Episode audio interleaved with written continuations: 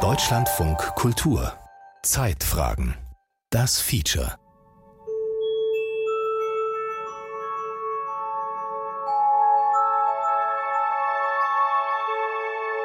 Wachstum ist ein immanenter Bestandteil des Lebens. Aber wie gesagt, mit Grenzen. Und es kommt immer darauf an, auf welcher Ebene man das betrachtet. Niemand kann zufrieden sein, wenn Deutschlands Wirtschaft nicht wächst.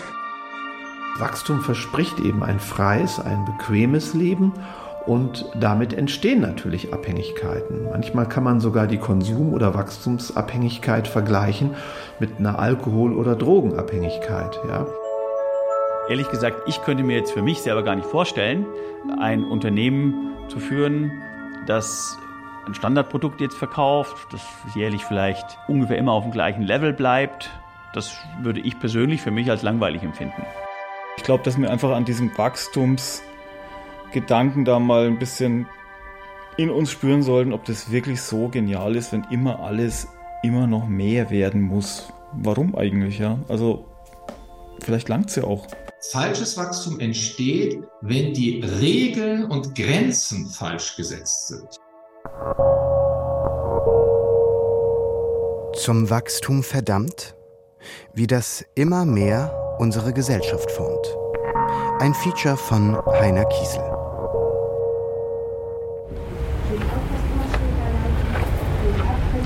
Naja, und hier sehen wir jetzt den äh, im, im alten Stil rekonstruierten Garten aus der Goethe-Zeit. Und wir können uns vorstellen, Goethe hat hier oben in der ersten Etage dieses Gebäudes gewohnt, konnte dann den Goethe-Ginkgo sehen, wenn er rechts rüber schaute, Richtung Stadt. Der stand damals auch schon da.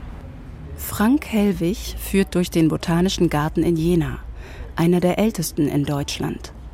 Hier wird schon seit über 400 Jahren gepflanzt, Wachstum gefördert und erforscht. 10.000 Pflanzenarten aus aller Welt auf viereinhalb Hektar. Wir gehen mal in den Innenhof. Frank Hellwig ist der Direktor des Gartens. Er ist Professor für spezielle Botanik an der Friedrich-Schiller-Universität Jena. Ja, Wachstum, Wachstum. Ähm, Wachstum ist Teilung und Streckung.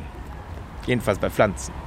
Ja, Zellteilung, Zellvermehrung und dann Zellstreckung. Die Zellen vergrößern sich. Damit einhergeht natürlich vor allen Dingen bei den äh, Landpflanzen dann eine intensive Arbeitsteilung, die Ausbildung von Geweben, ne, die Festlegung von Funktionen von einzelnen Zellgruppen, ähm, sodass sozusagen die einzelne Zelle auch immer Teil eines komplizierten, komplexen Ganzen ist. Sie muss für sich funktionieren, aber sie muss auch im Ganzen funktionieren.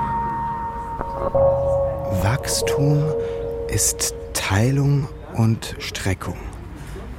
Zellteilung, Zellvermehrung und dann Zellstreckung. Die Zellen vergrößern sich.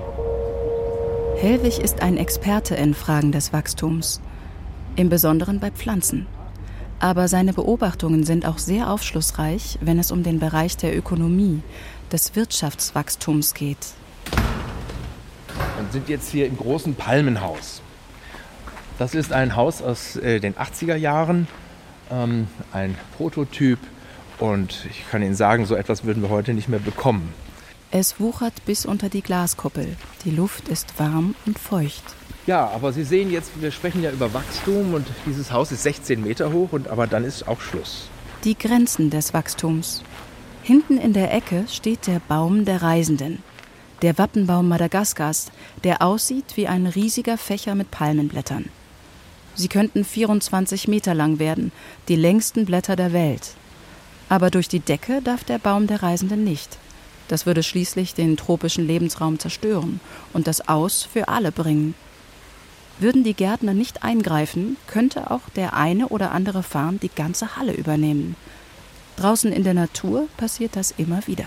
Etwa in Florida ne, gibt es einen Kletterfarn, der, drüben ist er auch zu sehen hier, was da so hoch rankt.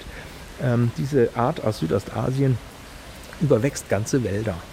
Und auch da muss sozusagen erst ein neues Gleichgewicht gefunden werden, eine neue Stabilität erreicht werden, die dass es ganz klar wieder nur zeitlich begrenzt sein wird.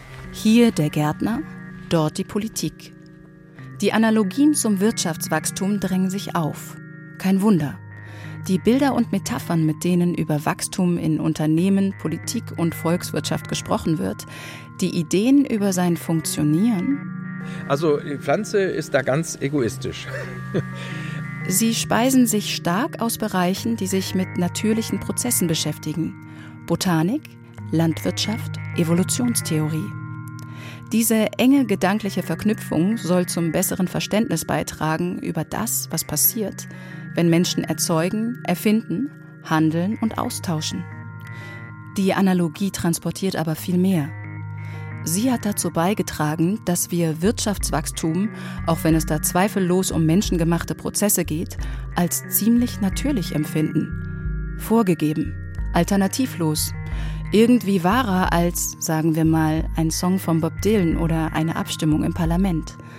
Aber Wachstum in der Natur hat nur eine Logik, die, dass es immer weitergeht, dass es Grenzen überwindet. Entweder wird das Ökosystem, also der Lebensraum, gesprengt, verändert, so dass es zu einem weiteren Wachstum kommt, aber in anderen Kontexten. Man könnte sich vorstellen, dass vielleicht neue Lebensräume besiedelt werden und diese Populationsgruppe woanders sich weiterentfaltet.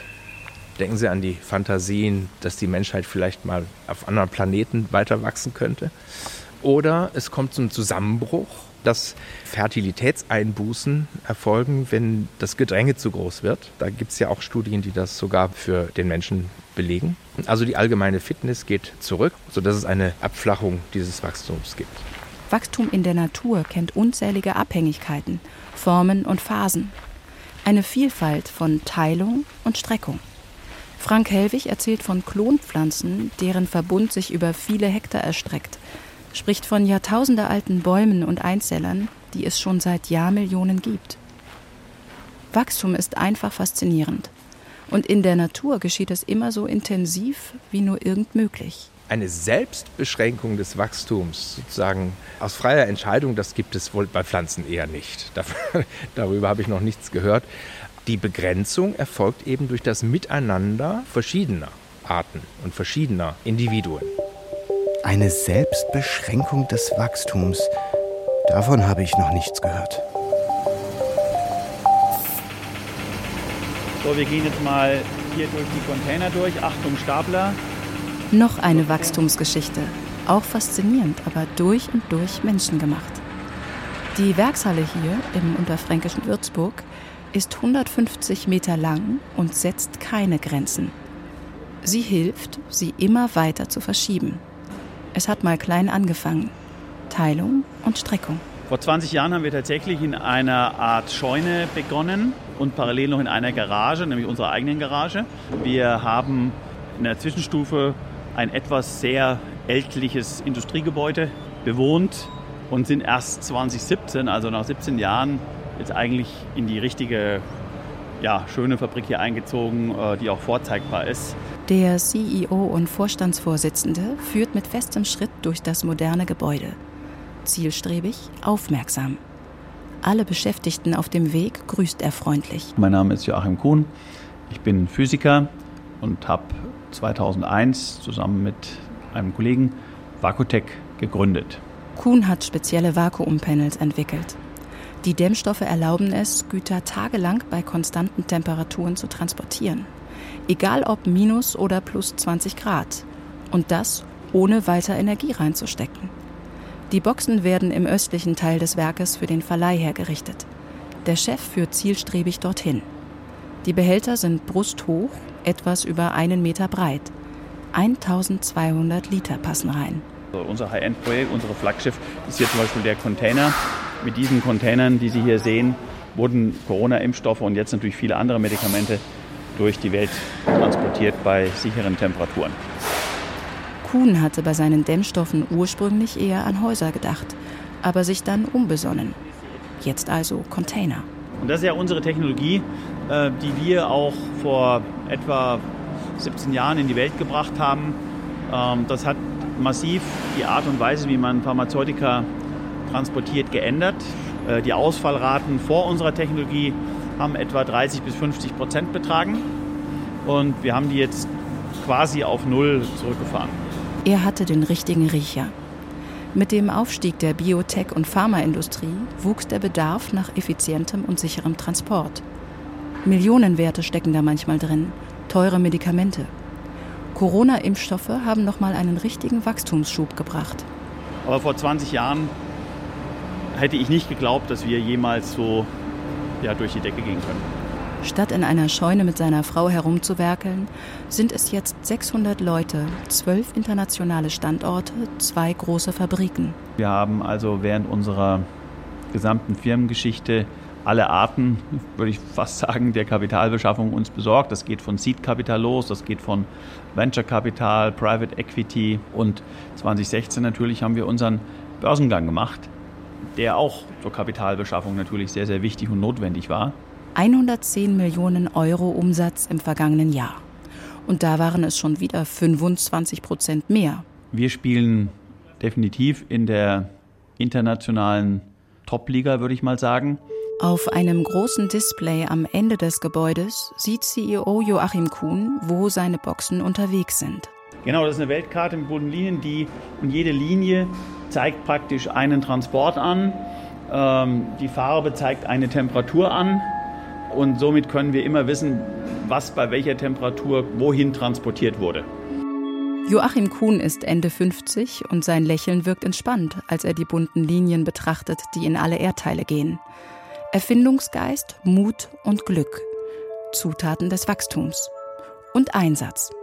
Sein Terminplan ist immer voll. Es geht nicht anders. Wir sind natürlich alle in unserer DNA äh, mit diesem Wachstumsgen infiziert sozusagen. Und die Produkte und die Märkte geben es auch einfach her. Und da lebt man dann auch natürlich gewissermaßen von einer Begeisterung. Und wenn man ein Produkt hat und man merkt, die Welt braucht es, dann will man das ja auch in die Welt bringen. Und äh, ich wüsste jetzt nicht, wie das gehen sollte, äh, dass man dann auf die Bremse tritt, statt aufs Gaspedal, um dieses Wachstum einfach dann auch nicht laufen zu lassen. Deswegen sind wir auch als Menschen da, wo wir eben sind. Grenzen des Wachstums, die gibt es für Joachim Kuhn auch. Aber die hat er im Blick. Wenn es dazu käme, dass Mitarbeiter ausgebeutet werden oder es auf Kosten der Umwelt ginge. Aber sonst, warum sollte man nicht wachsen wollen? Jeder Mensch freut sich über Fortschritt in seinem Umfeld, in seinem Arbeitsbereich, im Privaten auch natürlich, ja. Und jeder möchte äh, nach vorne gehen. Das ist dem menschlichen Wesen inne. Deswegen sind wir auch da als Menschen, wo wir, wo wir eben sind. Nicht nur immer positiv, aber äh, das ist jedem inne, dass man immer sich verbessern möchte und so weiter. Das, das gehört dazu. Und dann ist Kuhn ja eigentlich noch Physiker. Als solcher sieht er im Wachstum etwas, das der naturgesetzmäßigen Tendenz der Auflösung von Strukturen entgegenwirkt. Die sogenannte Entropie nimmt immer zu. Das ist ein, eines der Grundgesetze der Thermodynamik. Und Entropie bedeutet, flapsig mal übersetzt, sowas wie die Unordnung. Und ich würde mal sagen, wenn Sie das nicht akzeptieren wollen, dass die Unordnung immer zunimmt, dann müssen Sie was dagegen tun. Wirtschaftliches Wachstum ist eigentlich auch nichts anderes. Ja, man hat äh, eine gewisse Struktur und damit haben Sie automatisch eine Art Wachstumsgedanken etabliert. Auch wenn es um das große Ganze geht, sieht der Vakutec-Chef Wachstum eher positiv, als etwas, das die Welt für die Menschen zu einem besseren Ort macht. In seinem Fall, dass wichtige Medikamente energiesparend und sicher ankommen. Ich glaube, dass unser Wachstumssystem in der Wirtschaft seine Berechtigung hat, trotz aller Nachteile, die es auch hat. Die Vorteile überwiegen. Auch ist es zum Beispiel so, dass nur der wirtschaftlich Starke dem Schwächeren helfen kann und dann aber auch muss und sollte. Genauso ist es überall wichtig, dass wir Tempo machen. Nur der wirtschaftlich Starke kann dem Schwächeren helfen? Wachstum lässt sich in der Natur gut beobachten und messen. Die Zunahme von Größe, Gewicht und Ausdehnung in einer bestimmten Zeit. Bei einem Unternehmen ist das auf den ersten Blick auch noch überschaubar.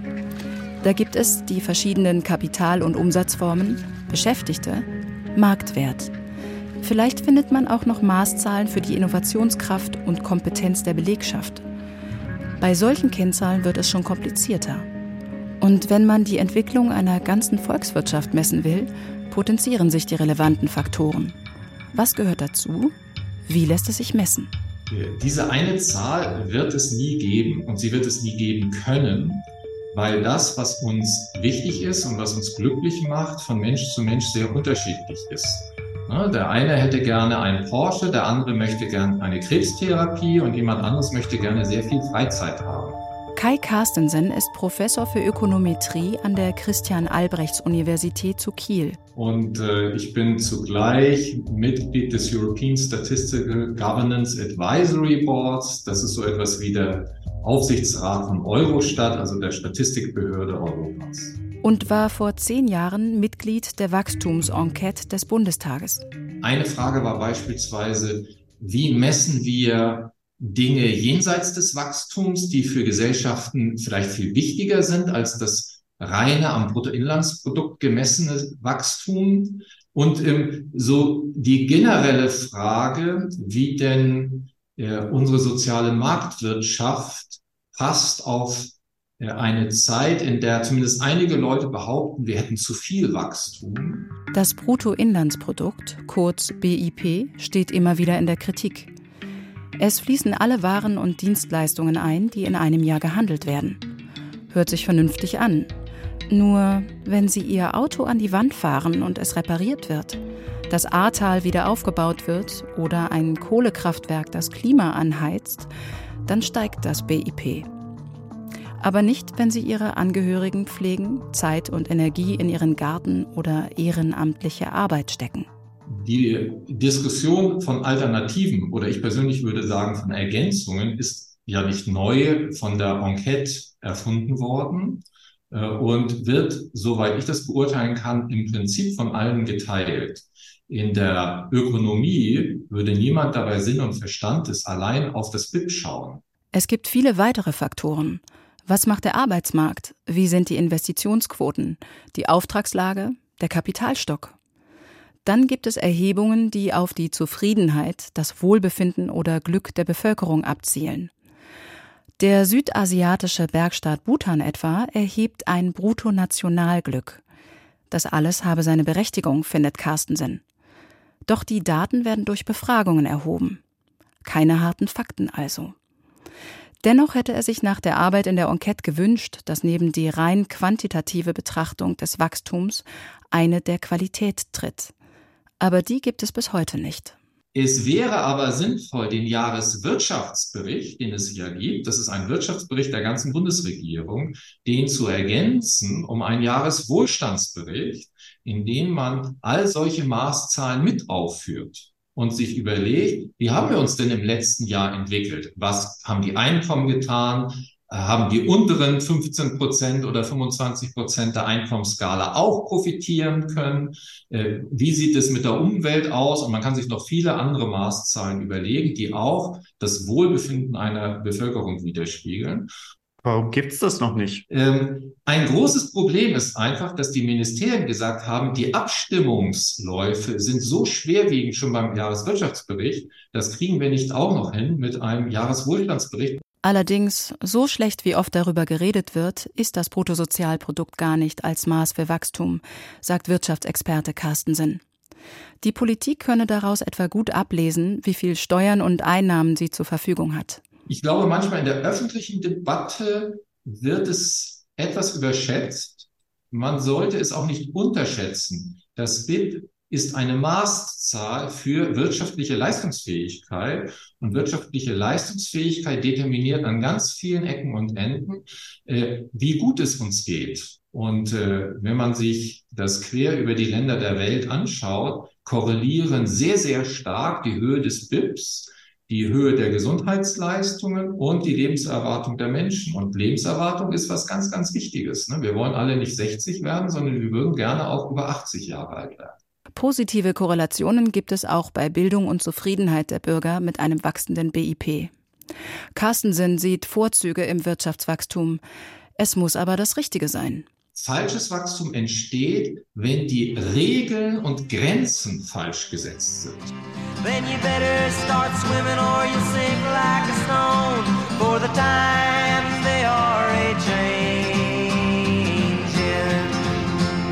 Falsches Wachstum beschreibt Carstensen als eines, bei dem immer mehr Treibhausgase erzeugt, Mensch und Natur ausgebeutet werden. Also so eines wie bisher. Das müsse die Politik verhindern und in nachhaltige Bahnen lenken. Hin zu einem Wachstum, das den Lebensstandard erhält, ohne den Lebensraum zu zerstören.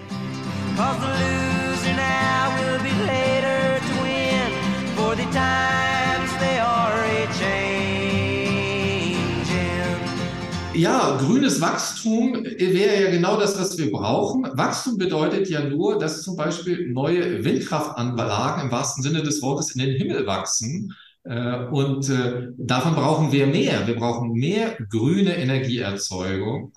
Äh, außer wir wollen unseren Lebensstandard halbieren. Und das will natürlich niemand.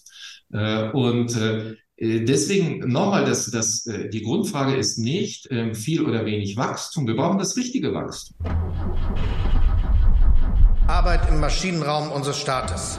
Das Drehen an Hunderten von Reglern, um dafür zu sorgen, dass der Tanker Deutschland auf Touren kommt.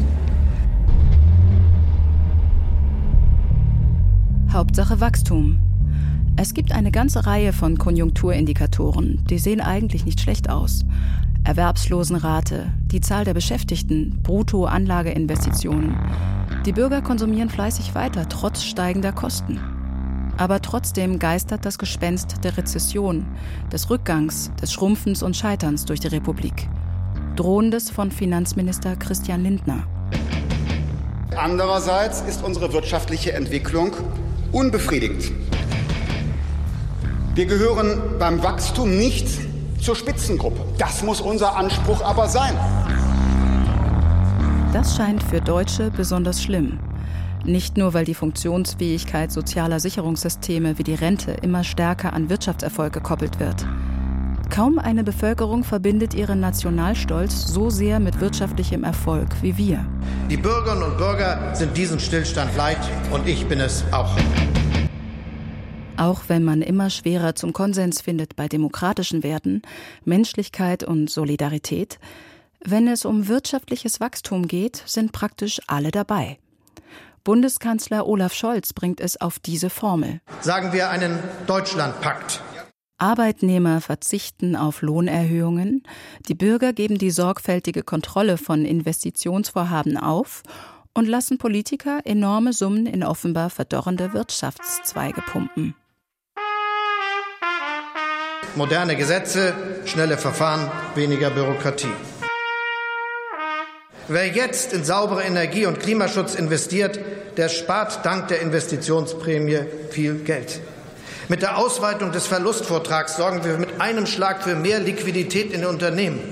Rückwirkend ab dem 1. Oktober werden neue großzügige Abschreibungsregeln für alle beweglichen Wirtschaftsgüter möglich, damit auch kleine und mittlere Unternehmen investieren können und die großen auch.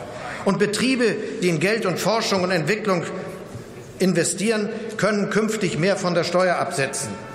Und natürlich das wichtige, großzügige Abschreibungsregeln werden auch den Bau neuer Häuser und Wohnungen unterstützen. Niemand kann zufrieden sein, wenn Deutschlands Wirtschaft nicht wächst.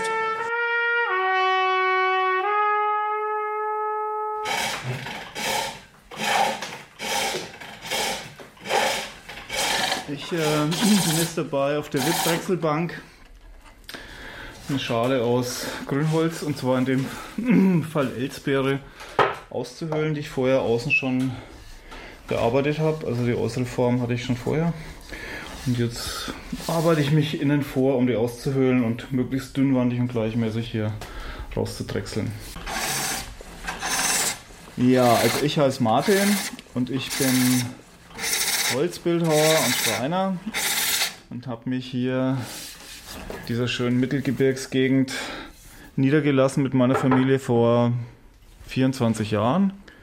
Ja, und betreibe hier meine Werkstatt und kümmere mich um eine Streuobstwiese, um vier Bienenvölker, um einen großen Garten und bis vor kurzem um meine drei Söhne.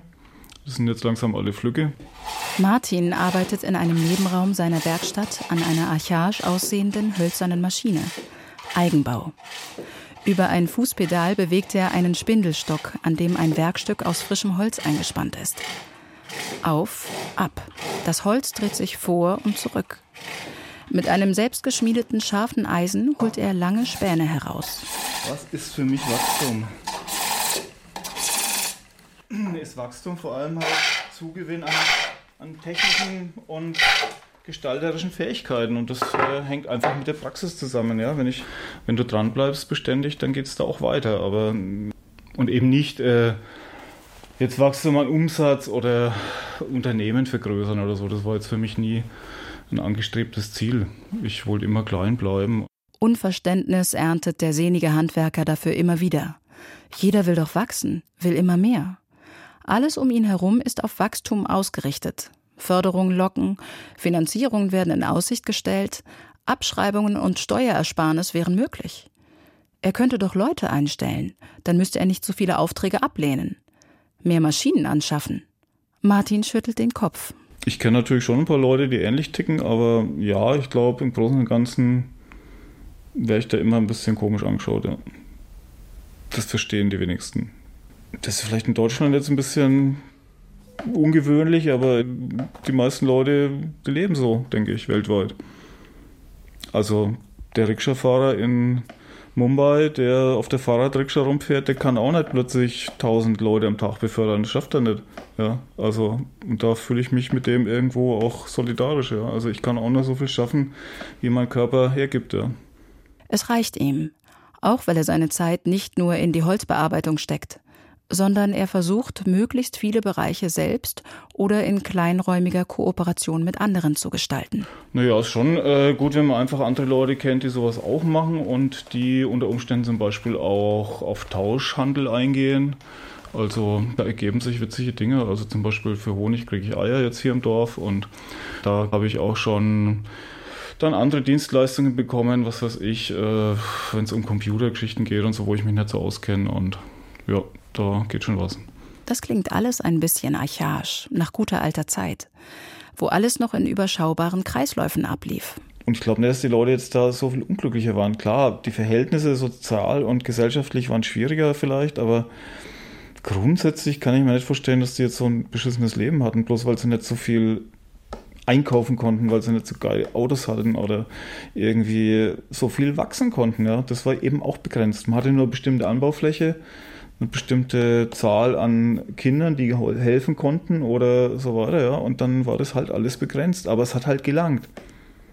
Was braucht man denn zum Leben? Das sind nur wenige Dinge. Was zu essen, ein Dach über dem Kopf, was zum Anziehen und vor allem halt gute Beziehungen, Freunde, Familie. Das ist doch wichtig. Naja, die halten mich wahrscheinlich ein wenig für so einen romantischen Träumer oder was weiß ich. Und das bin ich wahrscheinlich auch. Aber finde ich nichts Schlimmes dran. Das Werkstück auf der Drechselbank hat seine Form angenommen. Alles Überflüssige ist weg. Eine elegant geschwungene Schale mit 30 cm Durchmesser bleibt übrig. Martin spannt sie aus und tritt aus einem Haufen duftender Späne heraus. So, jetzt soweit fertig. Jetzt der entscheidende Moment, wenn ich den Zapfen rausbreche. Ach, So, und das wird jetzt noch verschnitzt. Und dann habe ich eine schöne Schale. Und genau, das muss ich jetzt in der Werkstatt noch machen.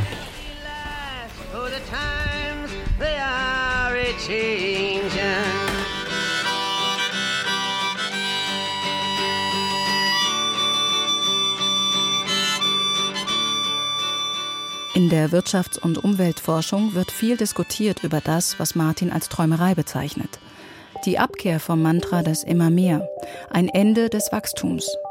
Ob und wie das gelingen kann, ist höchst umstritten. Klar ist, die globale Erwärmung erfordert von allen drastischen Einsatz. Die radikalste Forderung in unserer wachstumsverliebten Gesellschaft ist da wahrscheinlich zu schrumpfen. Das von mir in die Debatte eingebrachte Konzept der Postwachstumsökonomie sieht nicht nur vor, dass in den prosperierenden Konsum- und Industriegesellschaften, die ja ökologisch über ihre Verhältnisse leben, die Wachstumsdynamik schlicht und ergreifend überwunden wird, sondern es ist sogar ein Rückbau der industriellen, der technologischen und globalisierten Kapazitäten vonnöten, weil auf andere Weise die ökologische Überlebensfähigkeit der menschlichen Zivilisation nicht wiederherzustellen ist. Nico Pech ist einer der profiliertesten Wachstumskritiker in Deutschland. Das ist ein Bereich im politischen und ökonomischen Umfeld, der auch in den letzten Jahren beträchtlich gewachsen ist.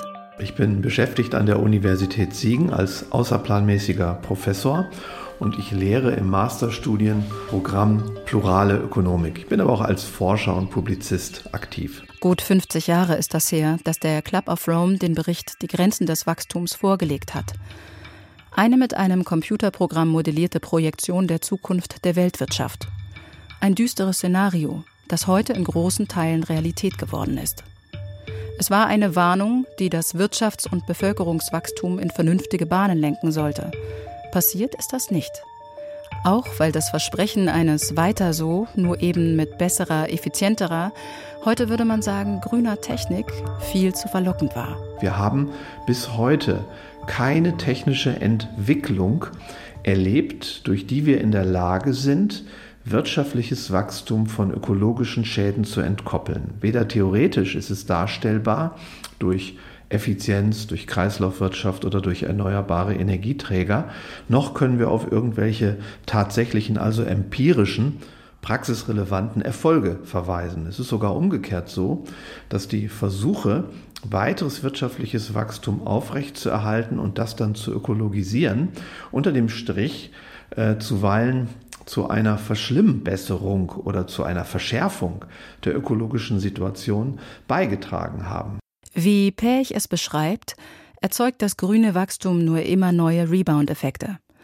Und selbst wenn all die Dämmplatten, Windräder und Solarpanels, die smarten Energiegrids und Häuser, die E-Mobile und Biotreibstoffe ohne ökologische Folgen hergestellt werden könnten, mit den Gewinnen kaufen sich die Menschen doch wieder prestigeträchtige und eher schädliche Dinge. Vielleicht pflanzen sie wenigstens einen Baum nach der tollen Australienreise. Das Einzige, von dem man weiß, dass es funktioniert, sagt Pech, ist, sich vom Wachstum zu verabschieden.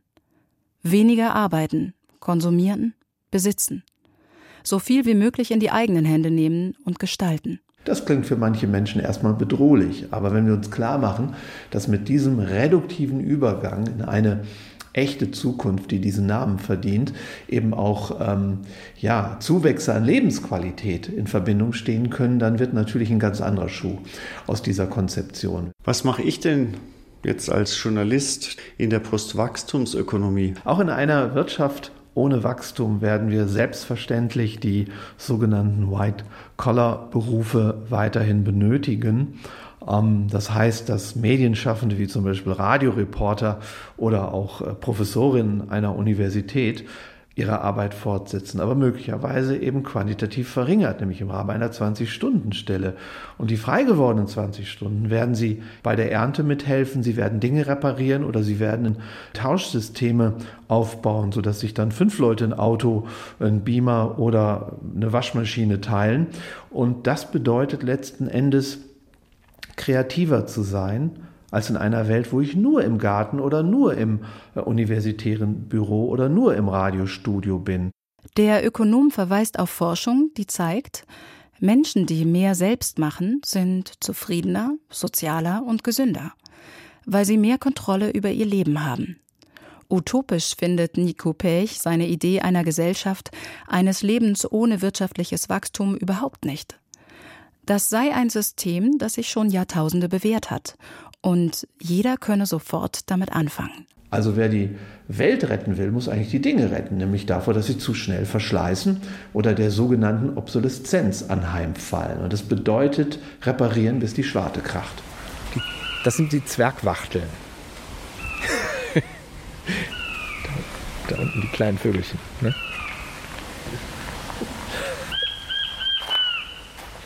Die Klimamodelle zeigen eines eindeutig.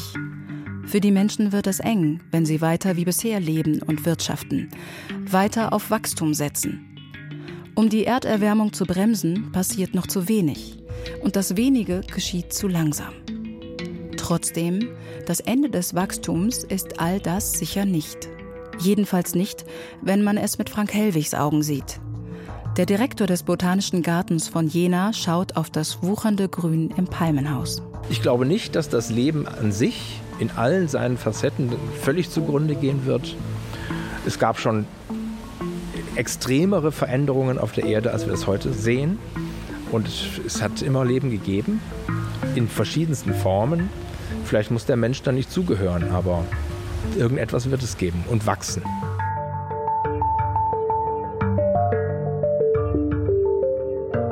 Zum Wachstum verdammt, wie das immer mehr unsere Gesellschaft formt.